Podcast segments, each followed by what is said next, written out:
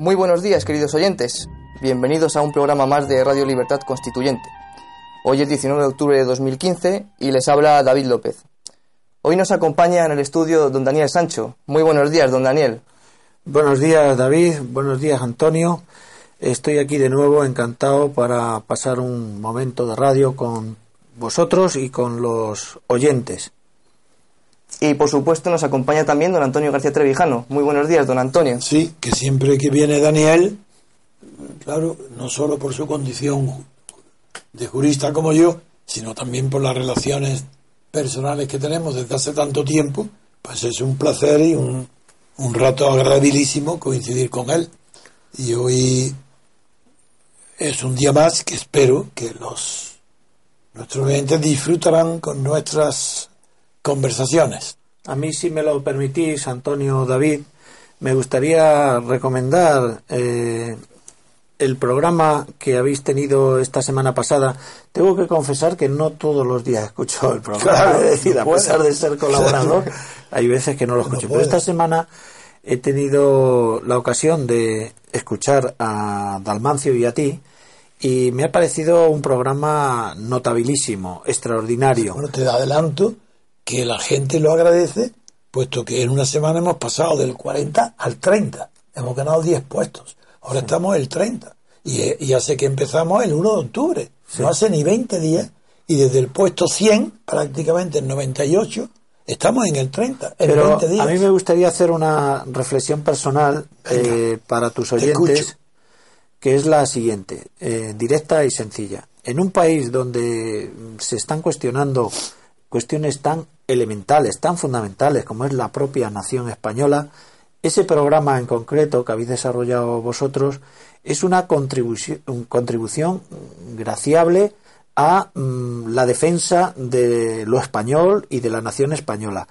Que cuando las instituciones, los partidos, deberían eh, desarrollar esa tarea, pues ya que ellos no lo hacen, es de mm, resaltar y dignificar que sois dos pensadores, dos intelectuales los que habéis hecho ese esfuerzo, eh, digamos, de manera altruista para que todos los españoles sepan y conozcan la verdad. Y eso es importante resaltarlo. Por otro lado, eh, yo antes de las vacaciones nunca escuchaba los comentarios mm, que hacen los oyentes, Claro. pero ahora sí he tenido, bueno, en dos o tres ocasiones, a- mira. a- em, aunque en realidad hay un 90, un 95% de gente que, que vanagloria, vanagloria los programas, siempre hay un 5% o Sí. un 10% que, que hace crítica y, y yo lo acepto de buen grado. Si nos insultan. Bueno, yo tampoco he visto No, no, no. No, no lo hay. Pero cuando lo ha habido, Ah, lo bien. borramos. Bueno, pero quiero decir que es de agradecer eh, y este, eh, digamos, eh, público culto es el que realmente eh, ayuda a seguir eh, por esta línea, ¿no? Entonces, más allá de este público que tienes, pues yo no sé si calará esta lección que nos habéis dado a todos con ese programa. Simplemente era ese apunte. Pero esto lo agradezco mucho en la parte que me toca y también Dalmacio estará encantado. Sobre todo si en la parte referente a la defensa de España, como tú llevas tiempo dedicado al estudio y el conocimiento de lo que es el Estado federal, lo que son los estados de las autonomías, lo que es el Estado o lo que puede ser el Estado, es de agradecer que tu elogio viene también de una persona especializada en el estudio, en la búsqueda de la verdad histórica y la verdad conceptual entre las relaciones Estado-Nación y que defiende la unidad del Estado español porque defiende la unidad de la nación española. Bien, pero vamos a empezar ya hoy con qué noticias. A ver, vamos a ver la portada del país, qué noticia. Sí, comenzamos con efectivamente con la portada del diario El País y leemos lo siguiente. Pedro Sánchez promete medidas para reforzar el carácter laico del Estado. Su programa incluye la reclamación de bienes apropiados por la Iglesia y el IBI de edificios no destinados al culto. También leemos aquí en portada, el PSOE sancionará a los clientes de la prostitución. Y en páginas interiores, concretamente en la página 13, leemos lo siguiente. el PSOE reclamará a la Iglesia los bienes que inmatriculó sin justificar. También eh, dentro de la, de la noticia, del, del, artículo hace mención a, a los funerales de Estado, en los que se endurecerán las condiciones para que un cargo público... No, perdón. No, el funeral de Estado. Sí. Se entiende. Y, pero es que lo extraño es que ha metido también ahí la prostitución. Sí, y también leemos la, la prostitución. Y sin, no creo que merezca más. Los titulares son estos, don No, Antonio. de acuerdo. Daniel. El tema es, este tema es muy importante. Porque se considera la clase política española y desde luego el diario El País considera que una persona religiosa o que cree y practica la religión es de derechas y que una, y una persona atea agnóstico o indiferente, frío, puede ser de izquierda. No que lo sea, pero puede ser. Pero que no puede ser de izquierda alguien practicante de la religión católica. Es un facha. Mm, Este prejuicio, examinado por mi propia experiencia y desde luego por mi formación filosófica, cultural, es un disparate. La religión como la moral, en sí misma, la moral, quiero decir, la ética, la, la moral practicada, no la moral teórica. Un hombre honesto, como un hombre religioso, eso no prejuzga, califica, ni inclina más a que ese hombre pueda ser de derecha o de izquierdas.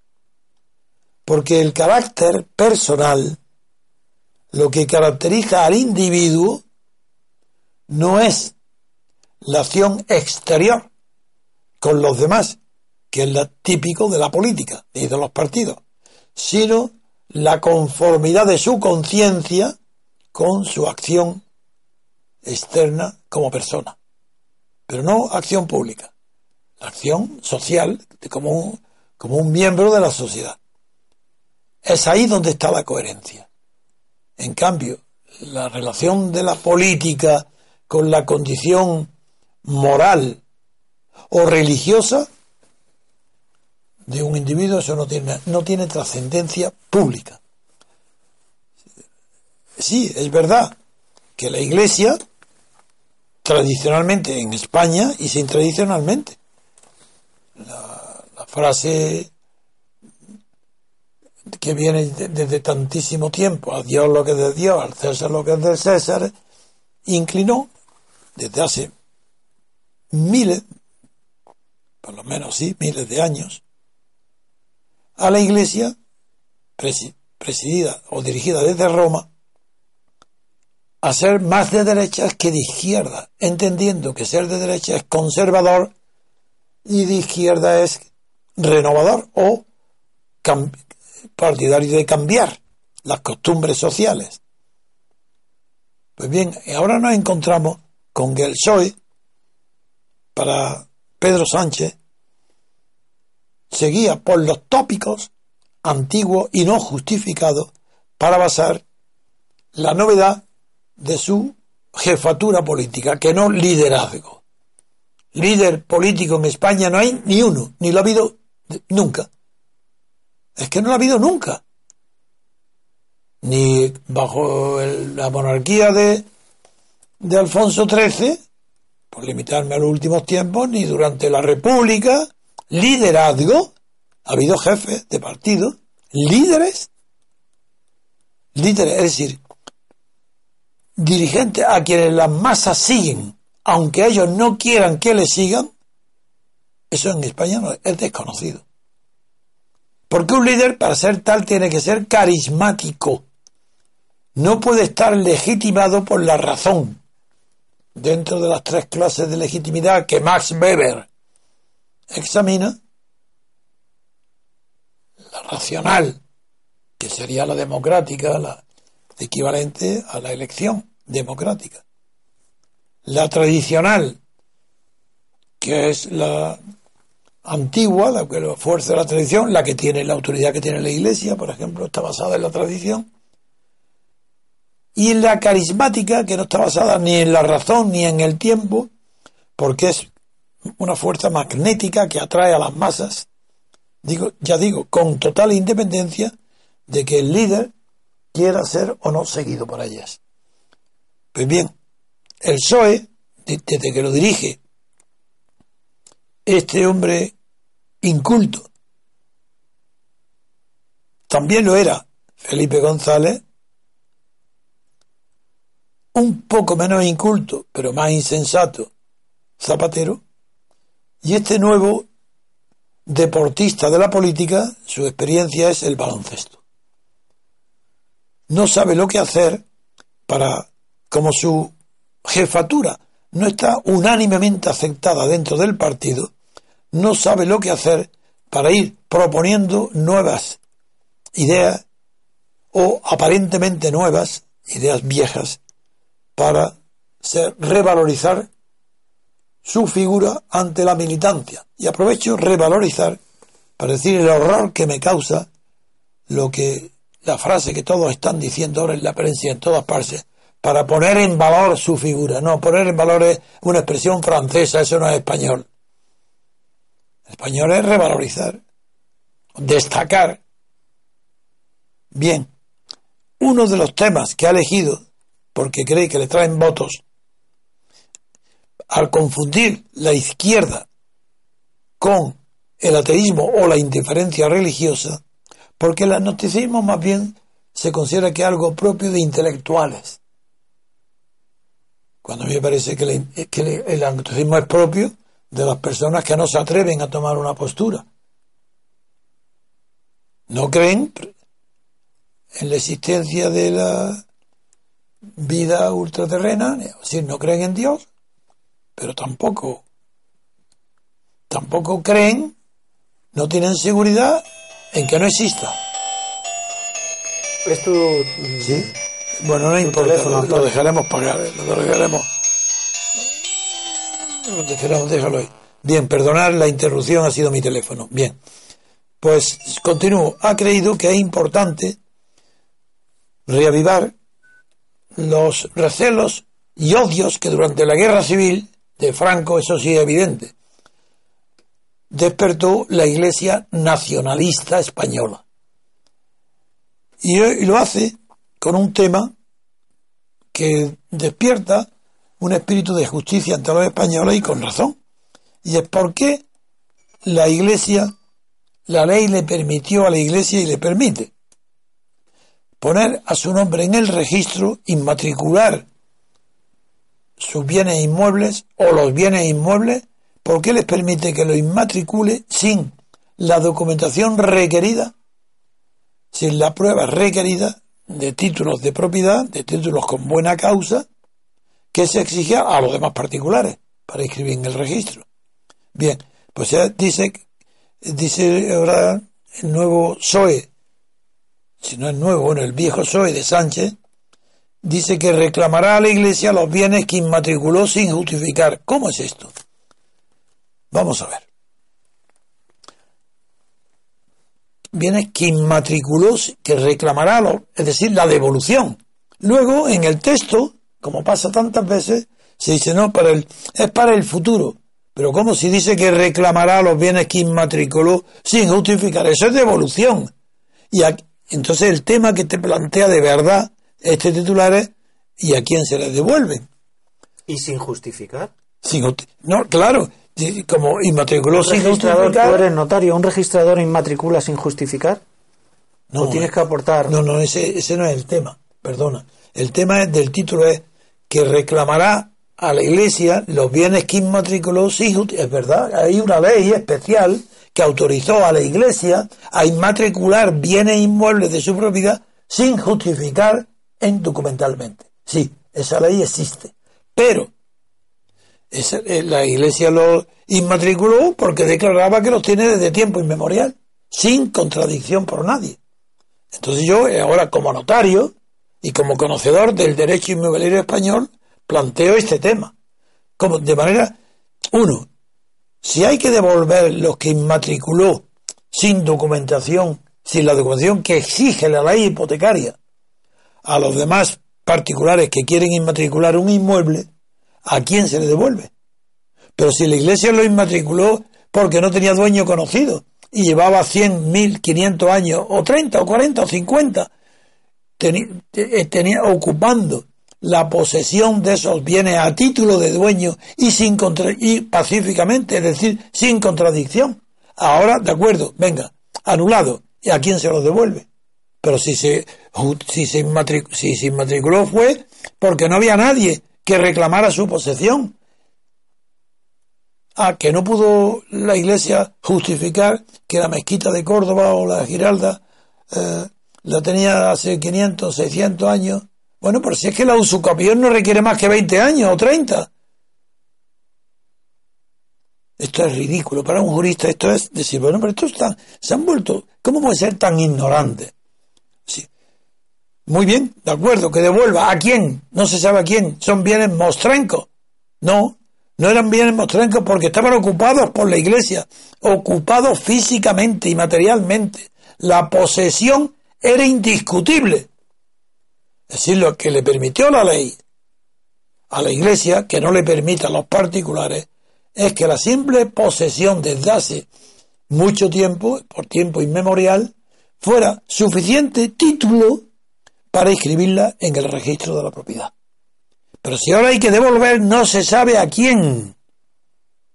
Es imposible. Bien está dejarlo, no tocar aquello que ya ha sido hecho y que no removería más que odio, dificultades, envidia, celos en los pueblecitos. Ahora saldría gente, ah, sí, mi abuelo reclamó el huerto que tenía el cura. Bueno, vamos. Segundo tema. ¿Por qué aprovecha este asunto de la devolución de la Iglesia? y si para el futuro quiere modificar la legislación, que la modifique. Exigiendo algún requisito más. Y si no, que se quede sin inmatricular, porque es que lo que se olvida, también la Iglesia se ha olvidado que en España, a diferencia de Alemania y de Australia, el sistema, nuestro sistema hipotecario y nuestro derecho de propiedad inmueble no obliga a inscribir en el registro ninguna propiedad inmueble, no es obligatoria. La inscripción en el registro no es constitutiva, es simplemente declarativa, para información al público. Pero no somos alemanes ni australianos. El sistema hipotecario español no obliga. Por tanto, la Iglesia tampoco estaba obligada a inscribir. ¿Para qué? Para decir hoy que soy privilegiada, pero si no tienes necesidad de inscribir, eres la dueña de todo aquello que lleva cientos, centenares de años. No necesitas para nada tenerlo inscrito en el registro. Y si quieres vender, amigo, esa es otra cuestión. Si el comprador te va a exigir títulos, entonces ya estás declarando que ese bien que quieres vender no es necesario para el, el culto de la iglesia. No es necesario para los servidores, sacerdotes o auxiliares del culto de la iglesia. Entonces está bien que te exijan una documentación para escribirlo y que pueda vender. Eso es otra cuestión diferente, por completo. Estamos hablando del patrimonio de la Iglesia. Y es ridículo todo lo que se hace en esta materia porque no es necesario. Y se lo digo también a la Iglesia. No necesita inscribir sus bienes inmuebles, ni sus iglesias, ni la mezquita. Si todo eso es ridículo. ¿No es para qué? Para contentar a almas infantiles faltos de conciencia, no tienen conocimiento jurídico para poder tomar cartas en este asunto. No saben nada. Y además, peor todavía, porque en este asunto, Daniel, tan ridículo, se han atrevido a, legislar como quieren, como dice, aumentar, aumentar el carácter laico del Estado, no. Dicen reforzar. Todo es que el PSOE de Pedro Sánchez por eso dice el titular del país muy bien, Pedro Sánchez promete medidas para reforzar el carácter laico. Pero ¿cómo el carácter laico del Estado o es laico o no lo es? ¿Cómo que reforzar? Es que hay duda, es que es un híbrido, es intermedio y hay que completarlo. ¿Y dónde está la lista? ¿Dónde se termina la lista? Ah, sí, pues ahora ya vemos. Sí, ahora ya está hablando en la lista, mete la prostitución. ¿Pero qué tiene que ver la prostitución con el carácter laico de la Iglesia? Pues ahí, en esta ley de moralidad pública, incluye la, la prostitución. Hablaremos de la prostitución después de darte un, una breve intervención para luego seguir nosotros. Bueno, pues tú la verdad es que ya has analizado bastante esta noticia y yo mm, voy a aportar algo más, pero el grueso ya lo has defendido tú. Lo primero que uno se plantea, mm, cogiendo lo último que la última referencia que has hecho al tema de la, de la prostitución, que es que me sonrío porque es que no puedo hacerlo de otra manera. Alguien puede pensar que yo estoy obsesionado con el Estado federal, con el Estado de las autonomías, con la organización administrativa, etcétera, etcétera. Pero la triste realidad es la siguiente. El político que, hay que decirlo claramente, desconoce el sistema de distribución de competencias a niveles ah, eh, territoriales, lo primero que se tiene que plantear antes de lanzar una noticia de esta característica es quién tiene la competencia para, legislar en esta materia. Claro. Entonces, eh, nos encontramos que la noticia lo que dice es que quiere sancionar al que al cliente al que usa de la prostitución. No a la prostituta o al, cliente, o al proselitista. La noticia es que el cliente. El cliente, ¿no? Entonces, eh, ¿qué título ¿Qué figura en el borrador del programa? ¿Qué título administrativo puede invocar el Estado para hacer una ley de ámbito nacional? ¿Puede hablar de sanidad? Mm, no lo veo. ¿Puede hablar de moralidad? No tiene el Estado Hombre, de sanidad sí, de porque el antiguo, eh, durante el franquismo, sobre todo desde la... No, lo he dicho de manera No, yo lo sé, yo lo sé, ya lo sé. Por eso para el oyente... ¿Tú crees realmente que la sanidad puede ser un título de imputación no, para no, que el yo Estado no, elabore? Todavía no digo, te estoy apoyando que haya ah. dicho ese tema, porque durante el franquismo era obligatorio que las casas de prostitución estaban regulados las inspecciones de sanidad y médicos. Entonces, por eso, cuando habla de sanidad, he dicho, claro que tiene, tiene fundamento pero las, casas, las casas de prostitución. Las casas de prostitución, no, las, no las personas. No el cliente. No las mujeres. Entonces, el único título. O los hombres hoy. Porque hay, tan, hay prostitutos, ahora ya no se habla de prostitutas. el único título que se me ocurre, mm, pero lejos, sería el de la seguridad ciudadana. Pero claro, ¿puede el Estado. El escándalo público. ¿Puede el Estado eh, utilizar como título para desarrollar una ley la seguridad ciudadana eh, para sancionar. Francamente, no, yo creo que sería el escándalo público. Cuando se practica en barrios, casas, calles. El escándalo público a nivel penal se podría penalizar en una ley penal. No, no, pero es que eso penalizaría a ellas, pero no al cliente.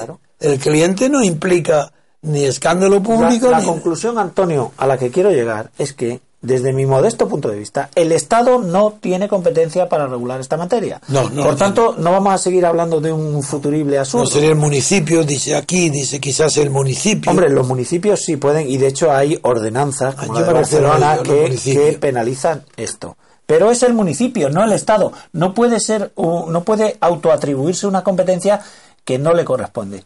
Pero este es un claro, uno más de los ejemplos que se traen a colación de que ni siquiera en este sistema autonómico que tenemos el político o el operador sabe cuál hasta dónde llegan sus competencias. Sí. Dicho esto y por rematar esta noticia, a mí me llama poderosísimamente la atención, lo has dicho tú en cierto modo al principio, que el diario El País utilice su portada, perdona, la tienes aquí, para eh, enseñarnos como una especie de ejercicio imaginativo de lo que va a ser el programa del principal partido de la oposición. A mí me parece triste y lamentable que el Partido Socialista reduzca o, plantee como gran titular el que esta medida, o sea la Iglesia, o sea lo de prostitución, lo de la prostitución, ambas son absurdas, nos miren por añado una tercera, como base, ah, hay una tercera dentro de ella, que son los funerales de Estado, que cree que el rito de los funerales católicos tiene que desaparecer. Quiero decirte, Antonio, que, que la alternativa al poder tiene que fundamentarse en un programa electoral de más base y más contenido que esta chorrada. Y perdón por el que se pudiera sentir ofendido Sí, sí. al denominar la chorrada. Pues ya, claro, de los funerales de Estado, porque esta misma, el cambio en la ley hipotecaria para lo de los bienes inmuebles, se ha pasado enseguida a, a- a los fune- a la prohibición de los funerales de Estado. Antonio, imaginación. Necesitan imaginación a la hora de establecer, elaborar un programa. La noticia dice exactamente, el fondo está en si es razonable en un estado aconfesional que el homenaje a españoles muertos por accidentes, actos militares o catástrofes tengan que hacerse que no pueda con una misa Que de no puede ir rito, el cura, ya. sí, ya con una misa de rito A católico. pesar de ser católicos no dejan ir al cura. Pero bueno, si a mí el cura me preocupa poco. A mí lo que me preocupa es que realmente eh, la gente que se considere de izquierdas, que habrá muchos votantes del PSOE que se sigan considerando de izquierdas, cree que realmente este programa es el que obedece o responde a un planteamiento de izquierda. ¿Qué pasa con la reforma laboral? ¿Qué pasa con el salario mínimo? ¿Qué pasa con las condiciones del trabajador? ¿Qué pasa con los parados? Eso realmente sería un programa de izquierda. Y esto, pues, Pero yo lo he me incluido- parece cosa menor. Querido Daniel, yo lo he incluido porque me parece tan ridícula la expresión funerales de Estado, exactamente igual de ridícula que cenas de Estado, almuerzos de Estado, desayunos de Estado, comidas de Estado. como se dice en todos los actos que se les quiere dar importancia. Funerales de Estado no los hay. Solamente se podría llamar funeral de Estado al entierro y funeral correspondiente del presidente, del rey, del presidente de la República, nada más. Ni un ministro fallecido en accidente hay que ser funeral de Estado. ¿Es eso qué es? Bodas de Estado, sí, la de los reyes, nada más, punto.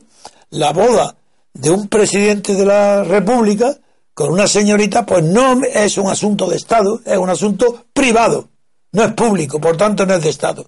Eso de llamar comidas de Estado, desayunos de Estado a los, a los encuentros entre ministros es ridículo, es para dar importancia a lo banal. Y todo esto es banal, pero ¿qué importancia tiene que los funerales, pues eh, los familiares que decidan si quieren ah, hacer funerales de rito católico o de rito protestante o de rito musulmán? Allá ellos, los familiares. Pero el Estado, el gobierno, una ley que regule los funerales de Estado, no, ni hace falta una ley. Si se muere un un- el rey y hay un funeral, pues bien, es un funeral de Estado, porque es la jefatura del Estado la que está en juego. Pero si se muere un presidente del gobierno, tampoco tiene que haber funerales de Estado, porque el gobierno es algo diferente de Estado. Y un presidente del gobierno se muere y no está, no, eh, no cambia para nada el Estado. En cambio, un jefe del Estado muere y sí cambia algo la titularidad de la jefatura del Estado. Esto es lo que yo quería añadir, que es ridículo, absurdo, infantil, propagandístico, pro- pro- pro- solamente pendiente de la imagen pública, de parecer importante en la clase política, que son infantiloides. Esto no es nada, pero nada de nada, despreciable. En pocas palabras, donde no hay ideas, sacan chorradas. Eso es lo que has dicho tú. Bien, con eso terminamos la primera noticia y ya David pasa una un rato de, Muy bien, de hacemos música una pequeña pausa. y luego vamos a la segunda noticia. Enseguida volvemos, queridos oyentes.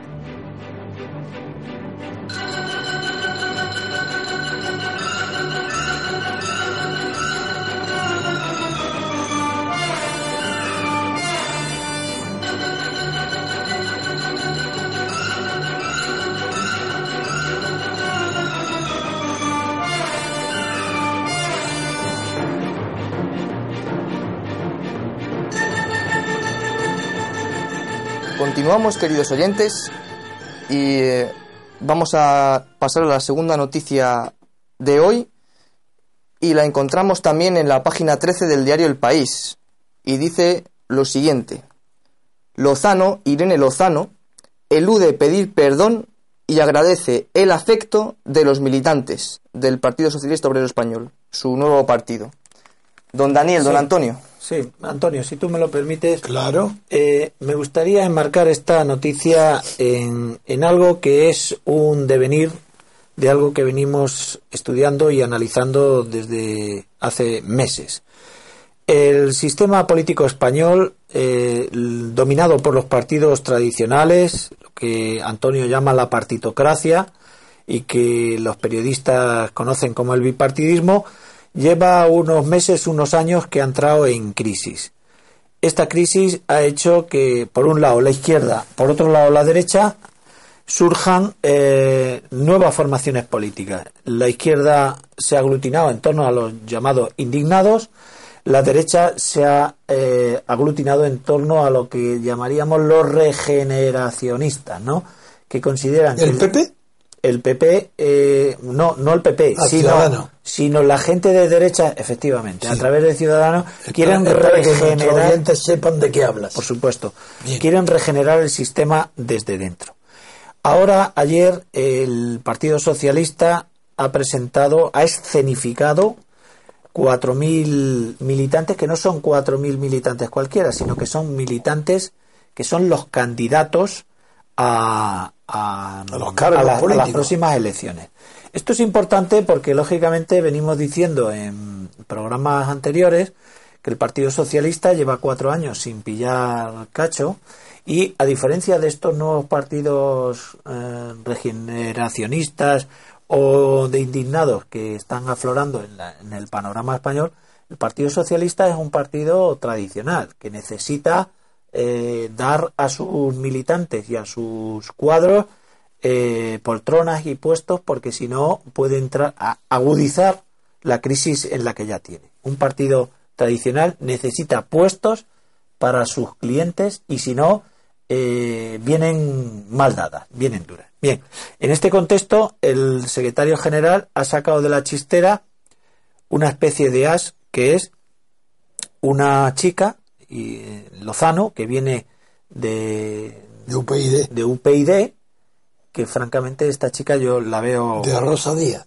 sí pero que la chica la veo perdida porque pretende ella fíjate o, o- o el secretario general a través de ella regenerar un partido que eh, tenemos que dedicarle un Venga. epíteto es decir el Partido Socialista se presentó hace no mucho tú lo recordarás David menos con un eslogan que decía 100 años de honradez Y ni un día más. bueno, eso lo, lo dices tú. No, no, el eslogan decía 100 años de Sí, honradez. sí, y la contestación fue y ni un día más. Bueno, pero eso lo añade Antonio. Ellos No, decían, Antonio, no, yo repito somos- lo que se dijo entonces. Somos un partido que tiene 100 años de honradez. Bueno, la realidad es que el Partido Socialista tiene en sus espaldas un repertorio de casos de corrupción Bueno. que lo invalidan total y absolutamente para el sistema. Entonces, que esta chica, Irene Lozano, pretenda ella sola regenerar la vida política de un partido que tiene el historial más tremendo en casos de corrupción, me parece una obra imposible, una obra de titanes que no puede asumirla ella. Pero es que además el sistema no está en disposición de admitir esta regeneración desde arriba, desde las instancias políticas. Esto es lo que yo quiero analizar y luego tú me, me das o me quitas. No, no, no, eso está bien. Lo que has dicho lo rectifico. Pero El, el sistema, un segundo, el sistema eh, español eh, ha entrado en crisis después de 35 años de funcionamiento y digamos que se ha hecho buena la tesis vieja de eh, Trevijano de que el- la corrupción forma parte del sistema, que la partitocracia mm, impide que el sistema se regenere desde dentro. Ahora, ¿qué es lo que pretenden ambos partidos, tanto el PP como el PSOE? Hacer operaciones de maquillaje, pretenden hacer eh, introducir mecanismos de, de regeneración que debemos en este momento analizar cuáles son. El gobierno aprobó 75 medidas contra la corrupción, el gobierno del PP. Pero ¿de qué medidas se trata? ¿Dónde están esas medidas? ¿Cuáles son los resultados de esas medidas defendidas en el Congreso de los Diputados? Otro de, lo- de las líneas es establecer o aprobar códigos éticos y de conducta. Códigos éticos y de conducta. Ahora te dejo a ti para que tú, para que tú machaques.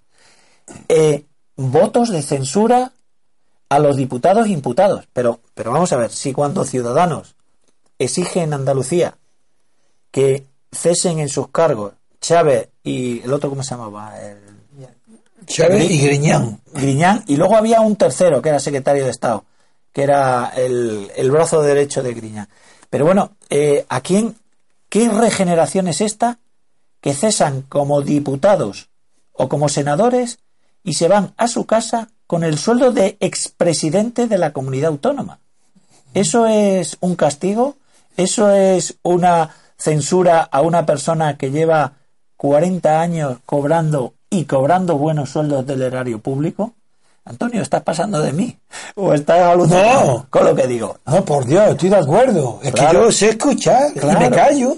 Claro, Tengo el hábito entonces- de- entonces- cuando una persona inteligente habla, yo escucho. Que te lo digo en broma. Ah, bien, Te- de acuerdo. Es que estoy viendo la cara que pone Antonio No, como diciendo, es que solo la- te ha faltado santiguarte. Como harían- amén, amén. Como harían los, los curas, ¿no? Bueno, pero vamos a ver. Yo lo que quiero decir es que este brindis al sol que representa sacar de la chistera esta chica con la intención de regenerar la vida política de España, la vida de- interna de los partidos políticos, me parece un absurdo monumental. Los partidos, y en esto estoy de acuerdo con Antonio, no están, primero, invalidados de por sí. Tanto PP como PSOE no van a traer la regeneración, ni de ellos mismos ni del sistema.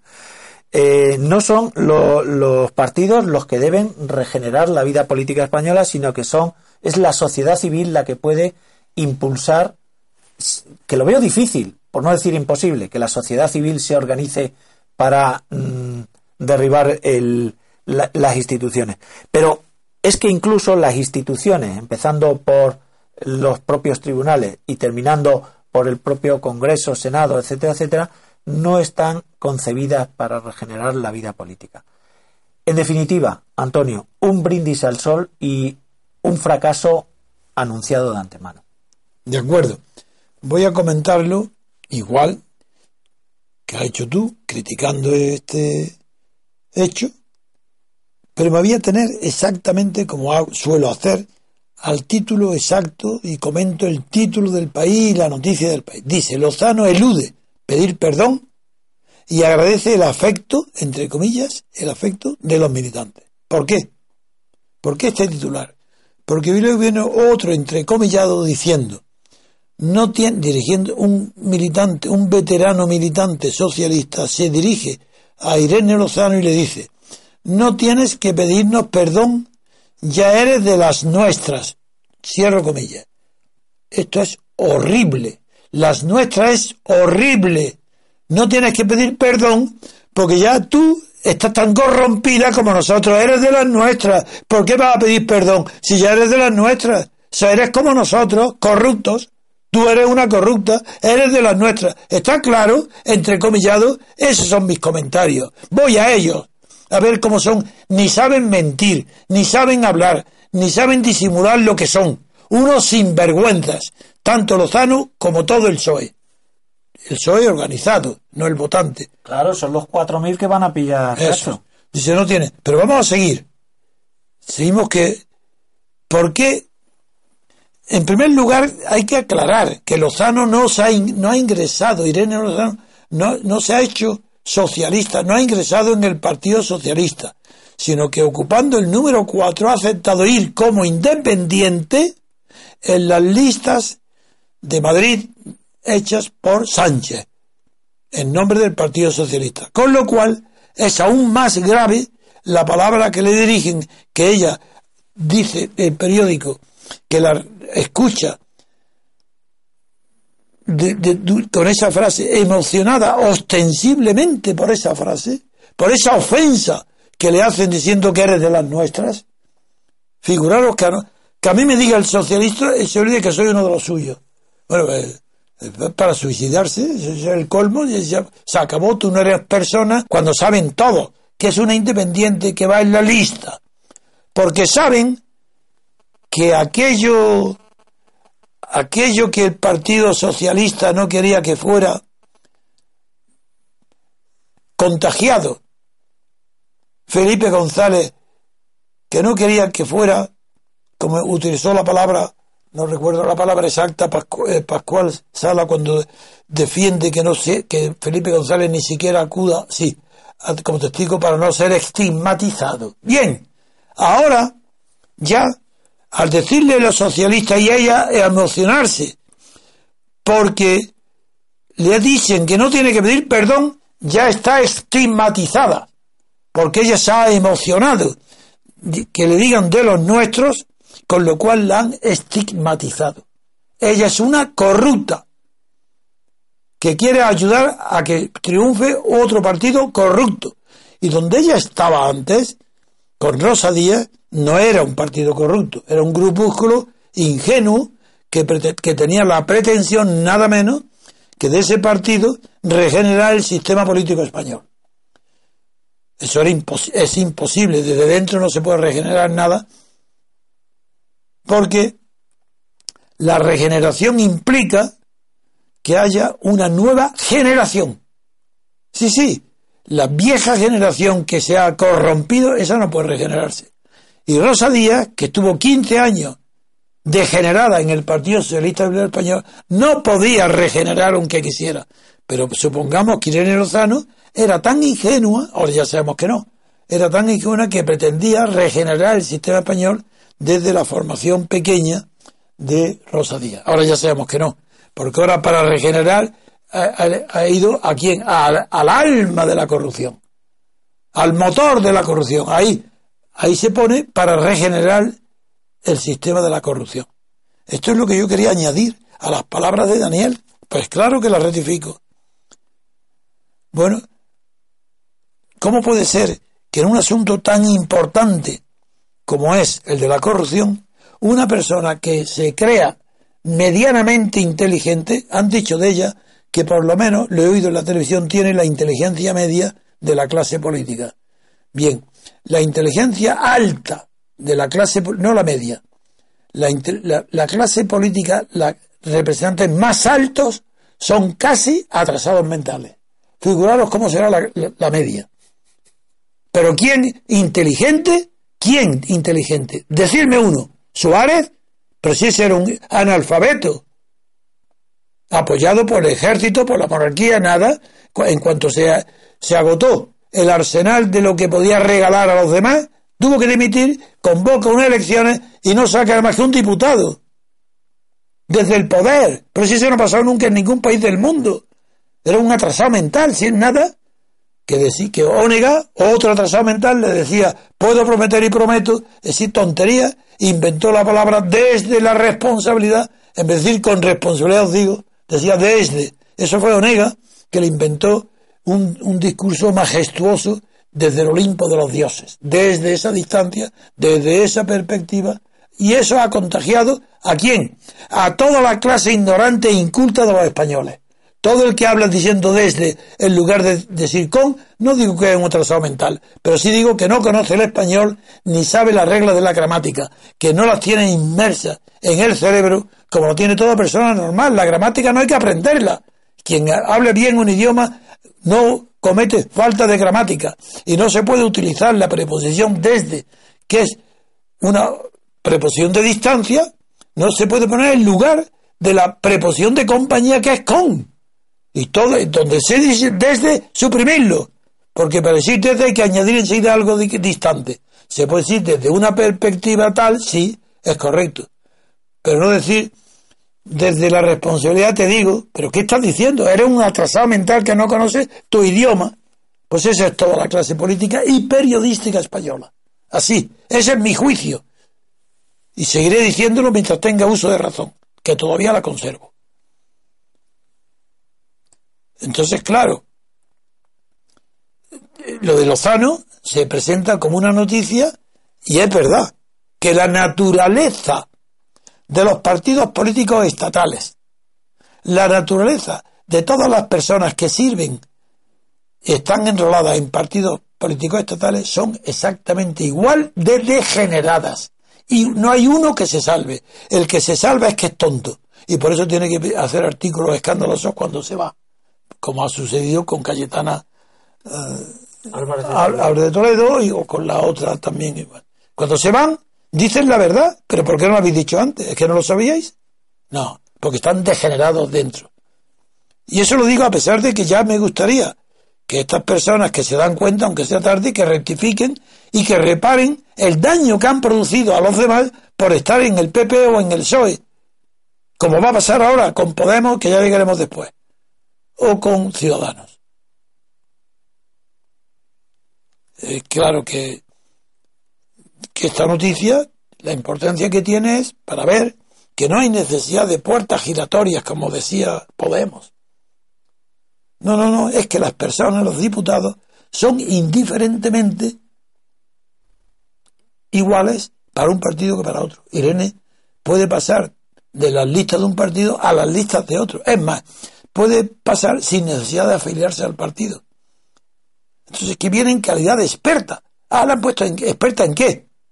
Experta en la corrupción. Ah, esta señora ha propuesto alguna vez, cuando pertenecía al equipo de Rosa Díaz, alguna medida, aparte de las querellas que estaban bien puestas por la corrupción, ¿ha propuesto alguna medida política contra la corrupción? Ni una sola. ¿Por qué? Porque el único medio efectivo de eliminar el, el 90% de la corrupción es la separación de poderes. Eso lo repetiré un millón de veces. Rosa Ackerman, el, su, la persona de las personas más expertas del mundo en denunciar, estudiar y saber cómo combatir la corrupción, dijo en Moscú, en el Instituto Tate, dijo que la causa primordial, principal, sustancial de la corrupción era una terrible combinación de listas electorales de partido, es decir, listas con eh, representación proporcional de los partidos unidos a presidentes de gobierno de hecho con poderes casi absolutos. De hecho. Exactamente lo que tiene España y lo que tiene Europa. Listas de partidos y presidentes con un poder muy superior al que les corresponde según la Constitución. Porque un presidente del gobierno, si depende de la elección del legislativo y el legislativo en segunda elección elija a su presidente, lo normal es que el poder lo tenga el legislativo y no el presidente. Pero en la partitocracia sucede al revés. Es el presidente el que tiene todo el poder de designar a sus diputados y naturalmente los diputados tienen que, la condición es que tienen que votar los presidentes. Por eso ese abuso, esa confusión entre ejecutivo y legislativo propio de todos los sistemas electorales proporcionales, esa confusión es el motivo número uno de la corrupción. Si ahí nos ataca, se acabó la, la posibilidad de acabar con la corrupción. Yo solamente quería añadir una cosa, Antonio, a este magnífico aserto que nos has hecho. Tampoco veo que la clase política, los dos partidos dominantes, tengan voluntad de regenerarse. Que no puede. El gobierno tiene mecanismos, instrumentos para eh, llevar a cabo esta regeneración. Sin embargo, te voy a poner un ejemplo. Rodrigo Rato. El gobierno del señor Rajoy mantiene a su exmujer como presidenta de paradores. Rodrigo Rato sigue siendo presidente de consejos de administración de empresas tan trascendentes como Telefónica o como el Banco Santander. Rodrigo Rato sigue teniendo todos sus privilegios políticos y económicos. Y hoy viene la noticia de que Rodrigo Rato tiene de testaferro a los comisionistas de Jordi Pujol, con lo cual está explicado por qué a Jordi Pujol, conociendo el gobierno la corrupción total, no, durante 20 años se le ha dejado tranquilamente que siga enriqueciéndose y robando a España. En definitiva, no veo ni siquiera un intento de corregir esta, esta deformidad del sistema. Imposible. Bueno, pues yo creo que lo de la- Lozano ya está bien, bien comentado, por, de tiempo, le hemos dedicado suficiente tiempo, porque no es la importancia, ya no la tiene ninguna. Lo que estamos denunciando aquí es la imposibilidad de que el Partido Socialista, como cualquier otro partido, se regenere desde dentro de sí mismo. Eso es imposible, porque sería un suicidio. Si un partido socialista o el PP, me da igual, como va a pasar con Podemos y como, y como va a pasar con Ciudadanos, intentar de verdad acabar con la corrupción en la partitocracia, el que lo intente siendo un partido es igual que suicidarse. Muy bien, queridos oyentes. Hacemos otra pequeña pausa y enseguida volvemos. There's an old man called Mississippi. That's the old man that I'd like to be. What does he care if the world's got troubles? What does he care if the land ain't free? Old man River, that old man River. He must know something, but don't Continuamos, queridos oyentes, y en esta tercera parte del programa vamos a leer la siguiente noticia. Seguimos en el diario El País y en su página 15 leemos el siguiente artículo. Iglesias y Rivera discrepan sobre la edad de jubilación y el concierto vasco. Don Antonio, don Daniel. Esta noticia de titular no tiene interés ninguno, salvo, bueno, claro que sí, la posición de ellos, eh, que el ciudadano quiere que haya igualdad fiscal en toda España, lo cual me parece bien, y Pablo Iglesias defiende pues, la- los privilegios que tiene el País Vasco. Pero ese no es el tema del que yo quiero hablar. Ayer tuve, además de la paciencia, el acto de masoquismo de escuchar un debate entre Pablo Iglesias y Rivera, de Alberto Rivera. Eh, y voy a hacer un resumen de lo que de verdad pareció aquel acto y lo que fue. Pareció un acto de la sexta de combatir a los protagonismos de los partidos principales, dando cancha, dando juego, dando haciendo propaganda de los partidos emergentes, no está mal la palabra, porque han emergido, uno de Pablo Iglesias, que emerge del 15M y de Izquierda Unida, y otro Rivera, que emerge desde luego de la derecha falangista. Pues bien, lo escuché. Digo con paciencia porque hay que tener paciencia para escuchar tanta vaciedad, tanta tontería y tan tanta falta de personalidad política en ambos. Y comenzaré por Pablo Iglesias. Como yo escuché a Pablo Iglesias cuando comenzó a ser notable en los medios de comunicación y cuando defendía una utopía de izquierda, de, la que defendió para ganar unos ciertos, un número de diputados en el Parlamento Europeo, como lo escuché, puedo compararlo con entonces. Y puedo de verdad asegurar que aquel Pablo Iglesias, el primero, el que parecía revolucionario de izquierdas, que dejaba a Izquierda Unida en ridículo, en ridículo a sus dirigentes, porque, no, porque sus principios le hacían agarrarse a un 12%, porque no, él no, él no tenía principios y aspiraba a conquistar el cielo, a conquistar las puertas del cielo, no por consenso, sino por la, el ataque directo al cielo. Y, y se presentaba en el mundo entero, en los grandes periódicos de medios, como el próximo presidente del gobierno español. Aquel Iglesias tenía arrogancia, soltura de palabra, no convicciones, pero sí seguridad en su oratoria. Era la figura es la misma de ahora. Su figura no es atractiva, pero la expresión de sus ojos, de su cara, estaba llena de vida, de ilusión. Se adelantaba a la crítica. Tenía fe en sí mismo, no en otra cosa, pero en sí mismo sí. Bueno, hoy lo he oído y ha perdido todas esas cualidades. No tiene fe en sí mismo, habla mal, no tiene poder de convicción, tiene la mirada muerta, no tiene gestos ya ninguno de líder ni de. En cambio, cuando nací, cuando apareció, apareció como un líder. No, yo no veía las masas que le siguieran, después sí se vio, Podemos. Pero es que este, ya, este Pablo Iglesias no vale nada. Aquel era un loco con la personalidad que a veces tienen los locos. Van Gogh estaba loco, Montt estaba loco. Mira qué personalidad tan inmensa tenían. Bueno, pues en política de vez en cuando aparecen figuras locas que tienen personalidad.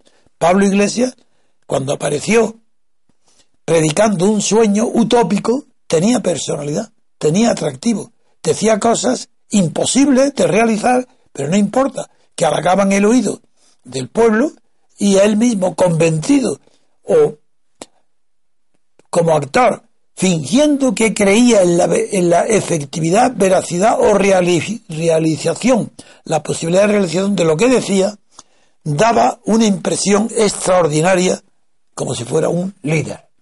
Ayer era un pobre hombre acabado, de líder cero, ni siquiera de jefe de Podemos. No es que esté contestado en Podemos, es que se ha acabado él mismo. Él ya no cree en su mentira, no cree en su engaño, no tiene fe en sí mismo. Ya lo veréis, que todavía, si él criticaba al Partido Comunista porque con Cayo Lara solamente por tener principios, que no es verdad, que no los tiene, pero en fin, suponiendo que, hombre, ¿cómo va a tener principios un Partido Comunista que está colaborando con una monarquía reaccionaria heredera de Franco?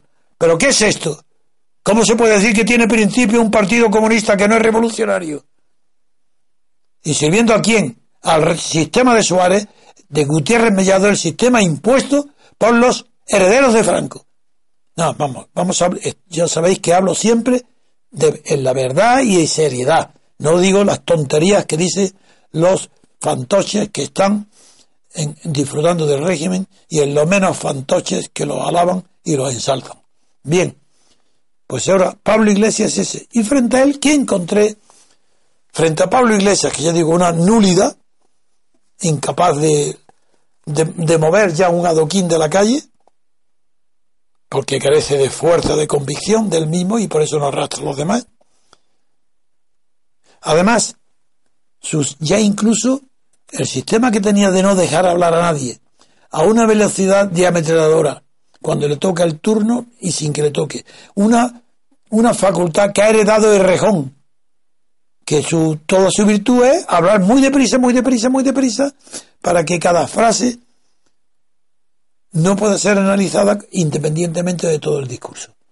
Entonces son frases incoherentes, pero dichas muy deprisa no tienes tiempo. Si yo estuviera sentado al lado de ellos, obligatoriamente diría, un momento, repite usted esa frase que no he entendido. Otra, otra, otra. Si no es imposible. Bueno, pues eso Pablo Iglesias era antes así. Hablando muy, muy deprisa insultando, ofendiendo y llamándole casta y degenerado a todo lo que no fuera él y sus amigos de Podemos. Hoy se acabó. Iglesias sabe escuchar. Se calla cuando otro habla. No interrumpe. No utiliza palabras groseras para insultar a quien habla. Se ha educado, es decir, ha dejado, se ha suicidado. Porque la virtud que tenía Pablo, Iglesias es que era ineducado, en que era un faltón. Ahora ya no sirve de nada. Rivera. Rivera, la impresión que dio de Rivera voy a centrar el tema porque sería muy largo y no quiero agotar el tiempo. Y quiero darle paso también a Daniel, por su experiencia de juez y de magistrado, en que en Rivera lo que más me llamó la atención fueron dos cosas. Uno, su aspecto de niño, pero no de físicamente. Eso está muy bien, eso es una maravilla. No, no, niño moral. Como si tuviera que estar pidiendo consejo a sus padres. Cada vez que le hacían una pregunta difícil, o al parecer decía, no, no, yo consulto a los expertos. Ah, yo espero lo que me digan los expertos. Ah, los expertos son aquí los que tienen la palabra. Ah, esto no está bien. No puede no se puede prometer lo que no se puede cumplir. Antes consulte con los expertos. Amigo, aquí daré la palabra a Daniel para que él diga qué función tienen los expertos en un juicio. Pero yo antes de darle la palabra, porque él va a terminar el debate este de hoy, quiero decir lo que yo veo entre la política y la política económica. Bien, es normal, desde que se habla de la tecnocracia, es, normal, quiere decir que está normalizado en la opinión pública el hecho de creer que la, la tecnocracia consiste en el gobierno de la técnica. Y no es verdad. La tecnocracia es el poder que el estado de partido, la partidocracia, da a los técnicos. Tecnócratas. Claro, el poder que da a los técnicos nombrándolos directamente ministros o formando parte del gobierno. ¿Qué proceden de qué? Puede haber sido consejeros de banca, consejeros de industria, de electricidad, algo, eh, para hacer aún más llamativa la dependencia del estado de partido de las grandes compañías multinacionales y de las grandes empresas nacionales. Pues bien, con Rivera ha alterado por completo el orden de relación que debe existir entre la política y la economía, por, por incluir dentro de economía todo lo que la técnica resuelve, como es, por ejemplo, sería sanidad, como sería la electricidad, o como sería los suministros de cantidades o la educación, que requieren planes técnicos y siempre se remite, por ejemplo, fijar la renta nacional o la edad de retiro de la jubilación y casi siempre Rivera dice se remite a los expertos, que son los que le han hecho además su programa. Expertos, se llama experto no el que tenga experiencia o sea un sabio en la materia, sino el que está dedicado a temas que se consideran que son propios de expertos. Pero experto significa experiencia, viene de la experiencia. Es todo lo contrario. Un joven nunca puede ser experto de nada, salvo de ajedrez, o de matemáticas, o de música, si son genios ahí, sí. Pero el experto viene de la experiencia. Y son lo que en el derecho se llamaba jurisperitos, que eran, que tenían experiencia en la administración o en el conocimiento de los problemas jurídicos. Eran, pues en la técnica no. En la técnica ya no, no son hombres experimentados, sino que tienen carreras que se consideran técnicas. Bien, pues Rivera, aparte de referirse a los técnicos, demostró, uno, que no se compromete a casi nada, que es un oportunista, que todas las preguntas las deja en el aire, dependientes de incógnitas. Dos, que tiene, no tiene personalidad moral.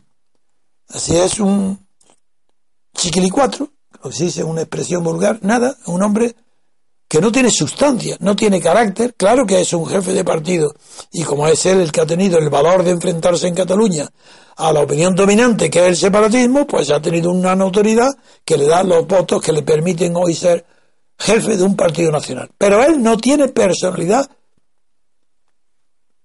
moral, no tiene personalidad de carácter, no tiene un carácter fuerte, no, no puede ser un jefe de partido, se lo van a merendar, se lo van a comer. Hoy no, porque está muy reciente sus triunfos que parecen debido a su postura personal en Cataluña. Pero Rivera me pareció un hombre demasiado pobre, demasiado poco estudioso, poco, poco conocedor del tema, que tiene que ponerse en manos de expertos y cuando le hacen preguntas que él responde directamente, salvo aquella que dijo que también él, como Pablo Iglesias, alguna vez pagaban, habían pagado en dinero negro, salvo eso, en lo demás es que no se compromete con nada. Así tampoco, no tiene personalidad. Pero a mí me chocó mucho más la disolución en la prácticamente mediocridad absoluta del demagogo anterior que era Pablo Iglesias. Sigue siendo demagogo, pero ya no tiene, ni él mismo se cree lo que dice. Pero sí te quiero preguntar, Daniel, que la función del experto, claro que en, forma de, perite, de perito, la conocen muy bien los jueces. Entonces tú, según tu experiencia, dime cuál es el papel y si eso está permitido que un juez, un magistrado, un tribunal se someta al juicio de un experto. Bien, bueno, yo tengo que adelantar que en- no me sacrifique como tú viendo la, el debate Eh, entre, estos dos, entre estos dos personajes porque tenía mejores cosas que hacer. Eh, también quiero decir que la evolución de Podemos la llevamos, eh, digamos, adelantando aquí unos cuantos meses, es decir, prácticamente Desde que surgió el, Desde que surgió. desde que surgió el fenómeno hemos pronosticado este desenlace o por lo menos hacia dónde se encamina. Con respecto a Ciudadanos, hay que reconocer que todavía, eh, bueno, caso distinto, todavía está saboreando las mieles del triunfo. Veremos a ver si tenemos eh, el mismo resultado que con Podemos o no.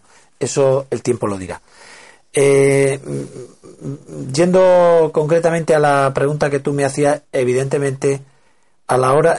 Ah, bueno, antes quería decir una cosa. Según te estaba escuchando, estaba yo eh, pensando en los tecnócratas y en el gobierno de los tecnócratas, pero también considero que a lo mejor es una estrategia pensada del propio Rivera para no asumir responsabilidades. Me explico.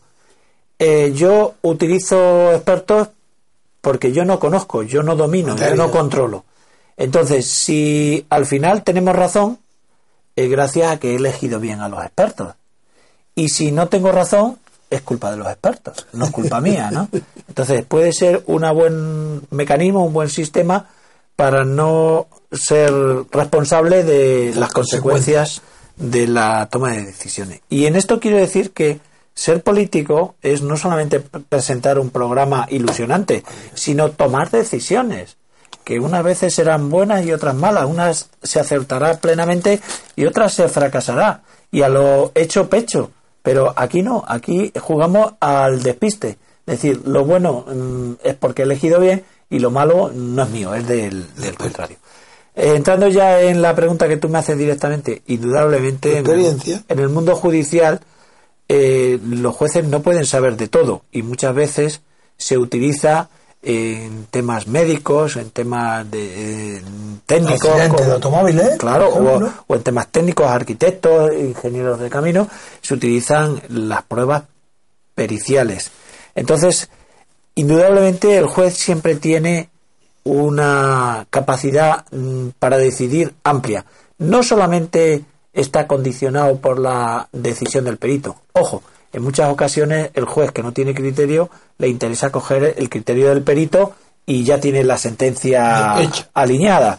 Pero mm, si él ve o que el perito no tiene la garantía suficiente para, para fundamentar un fallo o ve que la propia pericia eh, hace agua, pues suple las carencias del perito y, y, decide mm, al margen de la. Tiene que mojarse tiene que mojarse. El juez sí se tiene que mojar. Ahí está. El político, ¿Y el político? como Rivera, no quiere mojarse. Pues ahora no quiere. Ahora voy a decirte por qué.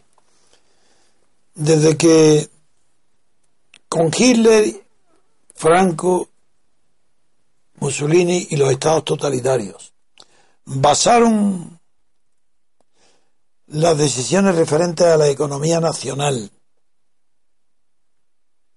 en la economía política, que así se llamaba economía nacional, era una economía política, porque solamente el nombre nacional ya califica de antemano qué tipo de enfoque, de mirada se echa sobre los asuntos económicos.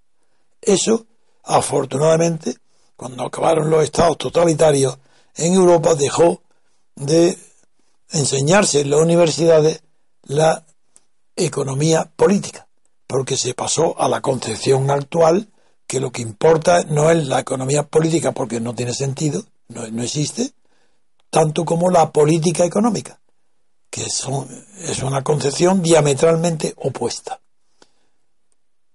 En la economía política parece que es la economía la que dicta eh, el sistema político y las medidas políticas, que era lo de Franco y lo de Hitler y Mussolini, que parece que eran razones económicas las que le obligaban a eliminar a los judíos para eliminar a los judíos era un, problema de economía nacional, porque había que eliminar a los judíos de la explotación económica, como los catalanes ahora. Si España nos roba, eso es una conclusión, aunque no esté demostrada, de economía política. Porque está basada eh, toda la administración catalana sobre la base de que está explotada. Y a eso hay un artículo muy bueno que hoy yo recomiendo, muy bueno, bueno. Simplemente estamos tan acostumbrados a todo leer tan malo que cuando vemos algo normal, regular, nos parece muy bueno. Pero en el país hay hoy un artículo sobre el victimismo en Cataluña, escrito por un catedrático de la Universidad de, en, Cataluña, en Barcelona, que se llama, el, el, catedrático se llama Manuel Cruz. El título de la, de la, del del, su gran artículo, del, gran por extenso, se llama La política de la queja, donde hace un estudio bien fundamentado sobre lo que es el victimismo.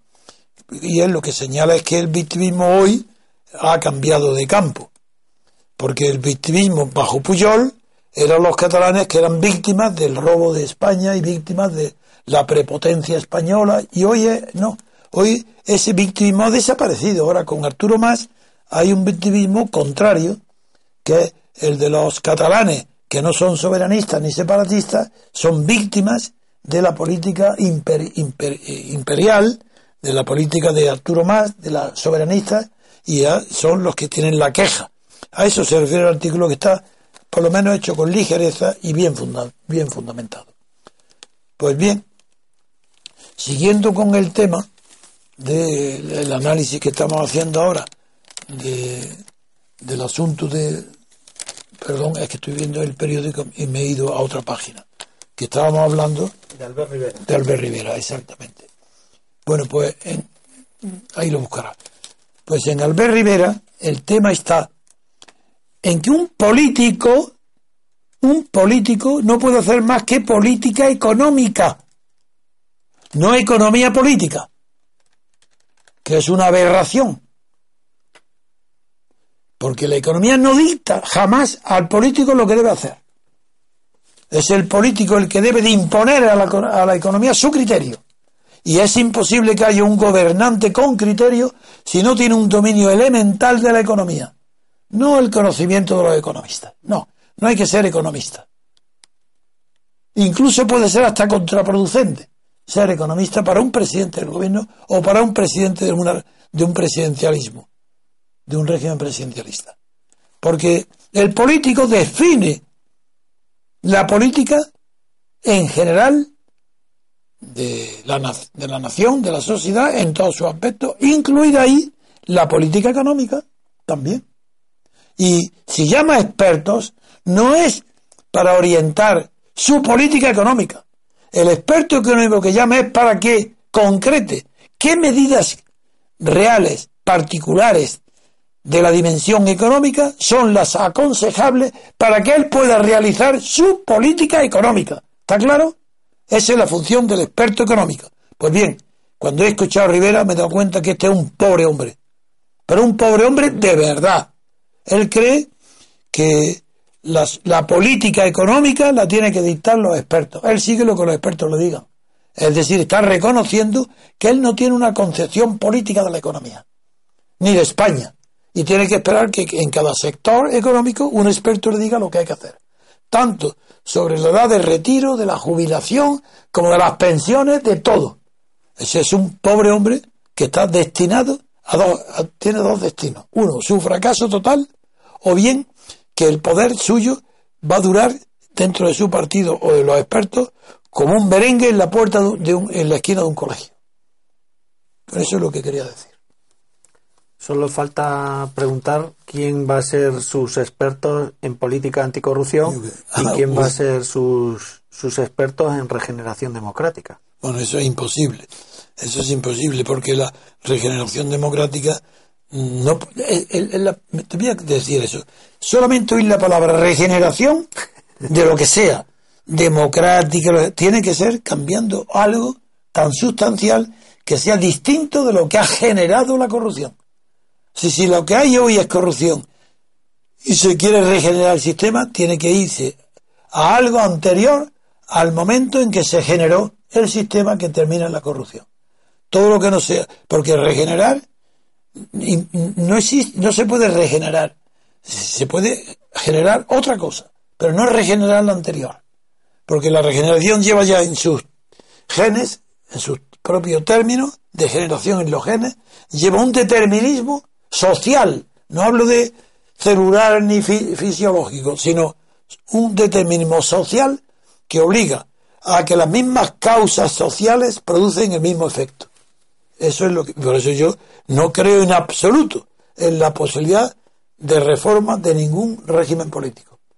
En cambio, si en lugar de régimen de poder es un sistema, sí que el propio sistema tiene sus, eh, sus propios medios inmunológicos para preservarse. Y cuando haya una infección, ese sistema tiene medios para que los leucocitos del sistema acudan presurosos para eliminar el foco de corrupción.